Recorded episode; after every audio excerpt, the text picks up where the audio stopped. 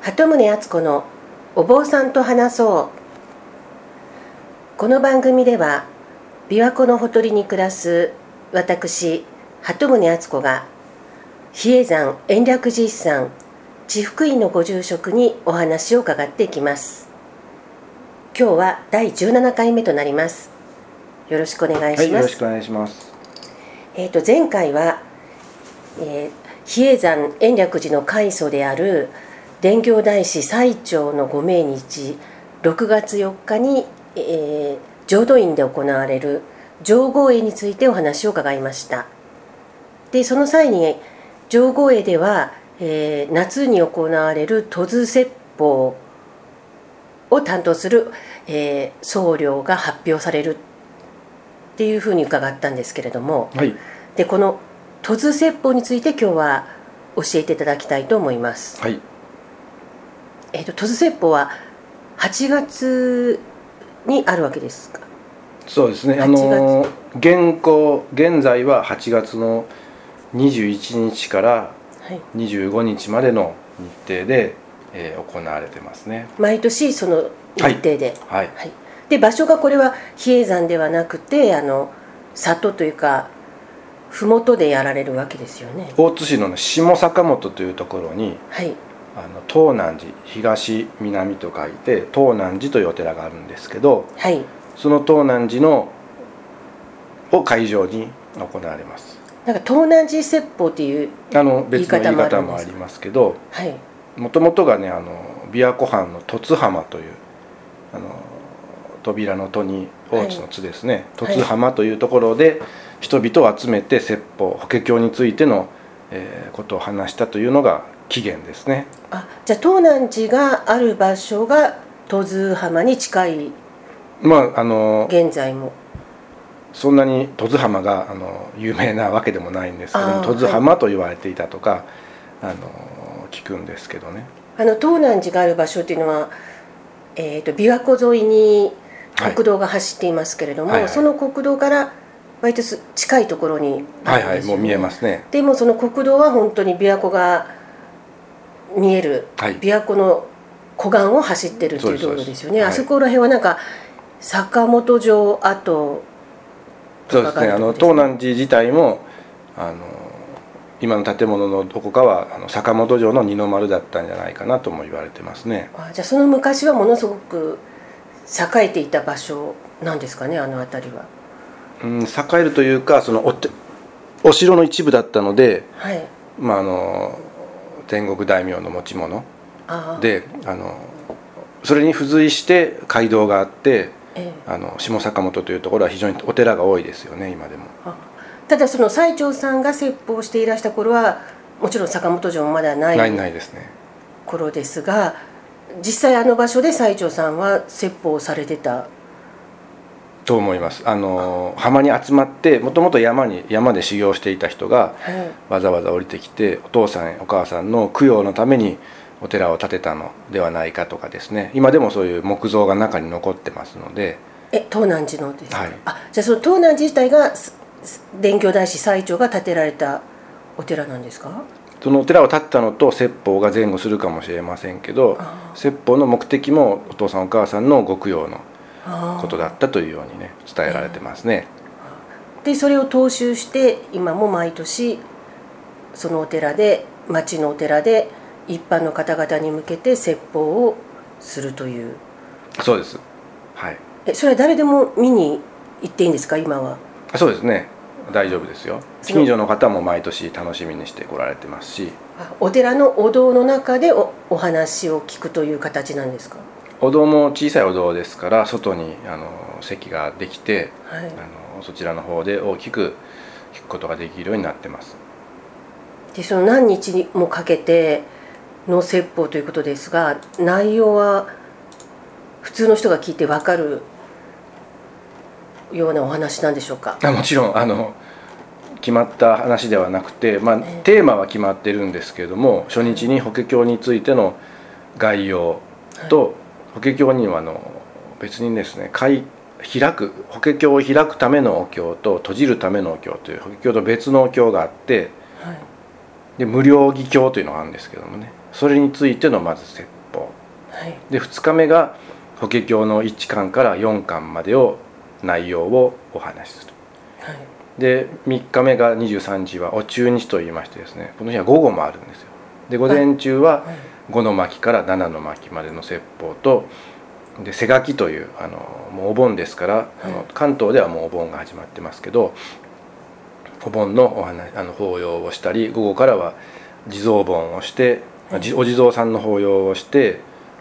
地蔵さんのお経を中心としたお話をされます。テーマは決まってるんですよ。何について話すか。で内容は説法師さんがそれぞれの思いで語られますね毎年必ず法華経について説くという。そうですでこの日は法華経の1巻から4巻までの中で中でというかそのそれらについてしっかりと講演しなければなりません。あの天台宗っていうのはその中国の天台山にあった中国天台宗を最澄さんが日本で開いたという話でしたけれども、はい、天台宗自体はその法華経もあり密教もあり、えー、念仏とか座禅とか何でもありますけれども、はい、でもやっぱりこの法華経が一番の基本なんですか、うん、法華経がお釈迦様が一番言いたかったことなんだと。はい、で他の念仏や密教やはあのそのため一つの手段、はあ、方便とも言うんですけどもね、はい、法華経に近づけるように他のやり方はあるんですよというちょっとあのし奈良あの和歌山の真言宗、はい、高野山とはそこだけが違うんですよね。高野山は密教が中心ですから、はい、それでまあ相入れないっていうこともないんですけども立場は全く違いますよね。あじゃあ密教はその法華経で目指すところをに到達するための手段として天台宗では見ているっていうことなんですか？まあ、中に全て法華経の精神があるという感じですかね、まあ、法華経自体にも「だら日本」といって真言しか書い真言がずっと書いてあるお経もあるんですよ。だからもうすでに法華経の中に念仏も含まれてますし密教も含ま密教的な要素も含まれてますしだから法華経を勉強するのが一番大事なことなんだよというのは、まあ、後付けかもしれませんけども、はい、あのまあ、やってることに間違いはなかったんじゃないかな、まあ、法華経は中心であのされてるんですけどね。ただ日蓮さんはただひたすら法華経が一番なんだから。あそのそこに特化したわけです比叡山をそのうち密教化するってのは変ですけど念仏化したりした宗派の人は本当は大嫌いですよね。だから日蓮宗というのは一番激しく他の宗派を攻撃しますしやっぱりそれは法華経ありきの考え方だと思うんですよね。お題目南明法蓮華経という言葉をものすごく大事にしますし、それは比叡山も見習わなきゃいけないかもしれないんですけれども比叡山はそれらを全てあの含めてしまうようにですねあの総合大学のように発展していった経緯がありますよね。だから比叡山では南明法蓮華経も南無阿弥陀仏も全てありなんですね、はい、どれも唱えるわけですよね。はい、でただその鎌倉時代に新しく起こったその日蓮宗だとかまあ、浄土真宗も禅宗もそうですよね。そういう開祖の方々はみんな比叡山で一度は仏教の勉強されているわけですよね、まあ、比叡山に行かないと勉強できなかったという面もあると思うんですよね。当時は仏教の勉強するんだったら、うん、とにかく比叡山に行くのが一番だったわけですね、はいはい、でもその法華経というのはものすごい膨大なお経なわけですよねそんなにたくさんないんですあの残っているの名前だけ残っているのは6つの法華経のパターンがあるんですけれども、はい、そのうち3つの翻訳中国語訳が残されていて、はい、やはり一番あの鞍馬獣という人が訳したあの妙法蓮華経というのが日本で一番広まってますよね。じゃそれについて語るっていうのは本当は何日あっても語り尽くせない。ので毎日1巻から4巻までの内容とかいうように、まあ、全てその5日間で終わるように決められてるんですけどね。でその説法してくださる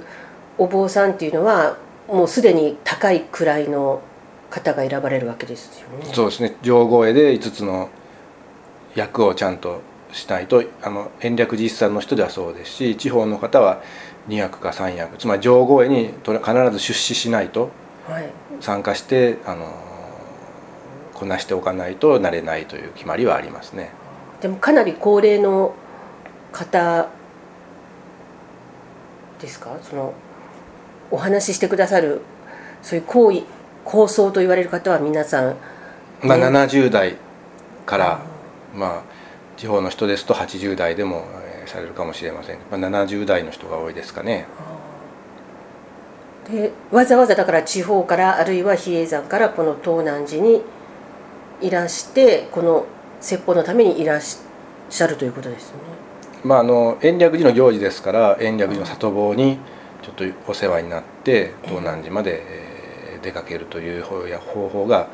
あると思いますし自動車のない時代はやっぱり歩いて東南寺には住み込めませんから、はい、そこまであの行列お練りがあって、はい、あ東南寺っぽいなという時代もあったように聞いてますし、はい、やはりこれからの時代は高齢者の人は車で行ったらいいんじゃないかということで車で往復された人からあの車を使っていいようになったとかですね。そういうようにも聞いてます。はい、でこれに通うと一般人の人たちも何か功徳があるというかご利益があるとかそういうのはあるんですか？ただ勉強したい人が行かれるわけですか？あの説法だけじゃなくて説法が始まるまでにあのご栄光というか、はい、お供養をその時に申し込んだ人がしていただけますので読み上げというのがしばらく続いてで説法師さんが到着してあのやっぱり1時間しか時間はありませんので毎日。1時間のお話が始まって、はい、でそれが終わって、えその日は終了ということになります。まあ5日間通して聞けるのが理想なんですけれども何分暑い季節ですしまあいろいろな皆さんもお忙しいと思いますのでこの日だけとか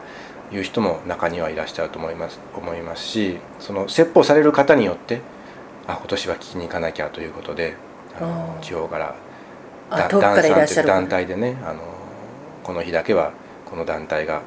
主に来ますというようなことを伺ってますけどね。でもこの時期に行われるっていうのはそのお盆の意味もあってこの時期なんですか、はい、昔は10日間あったとかあと他にも観福寺というお寺があの下坂本にあるんですけれども、はい、そこでもあったとかですね。もっと長かった1か月ぐらいやってたという記録も残ってますし、まあ、それがだんだんまあ省略簡素化されて今の状態なのかもしれませんけれども、それでも5日間っていうのはお年寄りにとっては聞く方も大変ですし、えー、お話しされる方もあの清掃であのしなきゃいけませんのでまあ、大変なことでしょうね。今でも熱中症で外に出るのは危険だと言われている気候でもありますので。はい、うん、ということ先祖供養とかもここでできるわけですその時に申し込んで、まあ、読み上げをしていただけるということがねあの一つのメリットというかその時だけしかあの東南寺で一般に法要を受け付けてませんので、はい。はい、普段から東南寺は参拝できるお寺なん参拝はありますけど行事があるのはあの決まった日しかありませんので。ああ。でも比叡山延暦寺自体はあの修行の場所であるからお葬式とかはしないというお話だったので、えー、ただその先祖供養は延暦寺でもしてくださるんですよね。まあ阿弥陀堂というところであの大きくしてもらえますので今は。ただ延暦寺でお盆の行事っていうのはあるんですか？その阿弥陀堂の総栄光というのがお盆のお中日に16日にあのあったりですね。はい、はいでもお盆の行事というと大体この東南寺説法突説法が一番有名な大きな行事ということで。まあ、お盆はお盆であの8月15日16日を中心にありますし、はい、その後8月18日があの伝行大師さんのお誕生日ですので正源寺正源寺の方で、まあ、お誕生の法要があってあ正源寺も坂本の,、あの日吉大社の参道にある、はい正源寺ですね、はい、そこもあの法要がありますし夏は結構里での行事があの2つ続きますしね。でも正源寺はその町のお祭りも兼ねている、はい、坂本の地元のお祭りも兼ねてということなんですか、えー、でもそこにもあの延暦寺の僧侶たちもいらっしゃるわけですか？はい。あのー、8月15日終戦の日もありますけれどもその後で17日にあの地域の戦没者の方の慰霊法要とかそういったことも兼ねてますので一日朝から法要はされてますし、えー、提灯をあげたりお灯みをあげたりして、はい、夏を過ごすという感じですかね。じゃあ次の覚悟で一度戸津説法もはい。行ってみると勉強になるかもしれない、同じ人は 2, 2回話しませんからね。あもうその時限りなんですね。はい。わ、はい、かりました。じゃあ今日もお話ありがとうございました、はい、これで終わりにいたします。はい